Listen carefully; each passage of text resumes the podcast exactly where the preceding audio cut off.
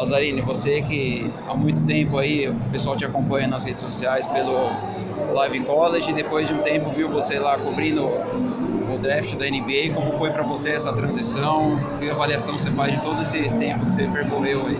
Cara, foi muito, assim, é uma, muito gratificante, né? A gente chega no draft, é como se a gente fosse no Natal, né? A gente tava numa festa ali, eu principalmente, tava junto com o Sasso, que a gente quando começou o Live College tinha uma meta de acompanhar o draft em loco ali, e eu tinha a oportunidade de estar bem no draft do Didi, né? Que assim, acompanhei a semana dele, com, tava com ele em Nova York, conversei, vi os primeiros passos dele, né? Então assim, pude traduzir a, a entrevista coletiva dele, foi emocionante para mim.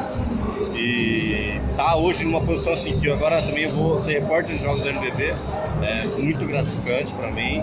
E o desenvolvimento né, do Live College, a gente está chegando numa marca de 10 mil inscritos no, no, YouTube e agora a temporada volta, né? O basquete volta a falar mais alto, porque a gente teve um, um hiato aí nessa, nesse período de férias e agora a gente quer recuperar esse público, trazer mais college.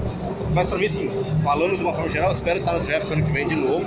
Para mim foi uma, uma realização do sonho. E que recado que você dá para muitos jornalistas que começam perfil no Twitter, começa com uma página, às vezes sem muito apoio, sem muito seguidor. Que tipo de recado você acha que você pode dar para essa galera aí? Cara, é, nunca desistir, né? A mesma forma que o Live College surgiu é como toda surge.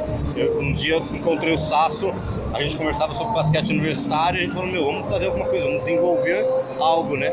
E aí a gente criou o Live College e a gente, assim, o Sasso morava em Porto Alegre, eu morava em Ribeirão Preto, a gente falava pelo Skype, a gente tinha uma reunião, assim, todo domingo à noite a gente se encontra para fazer podcast, para fazer algumas coisas. E aí a, gente teve a coincidência de vir os dois morar em São Paulo e agora a gente tem esse projeto de estar tá aumentando cada vez mais o, o Live College, né?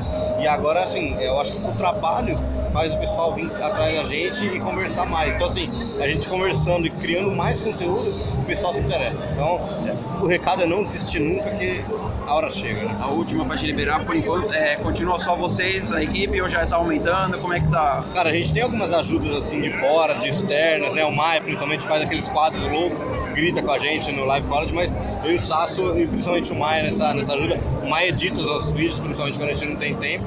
A gente tinha alguns outros pessoal, o Ítalo faz algumas coisas do Espírito Santo, mas aqui em São Paulo sou eu, o Sasso e o Maia, então é, tem que aumentar essa equipe. Eu espero contar com mais pessoas né, na equipe.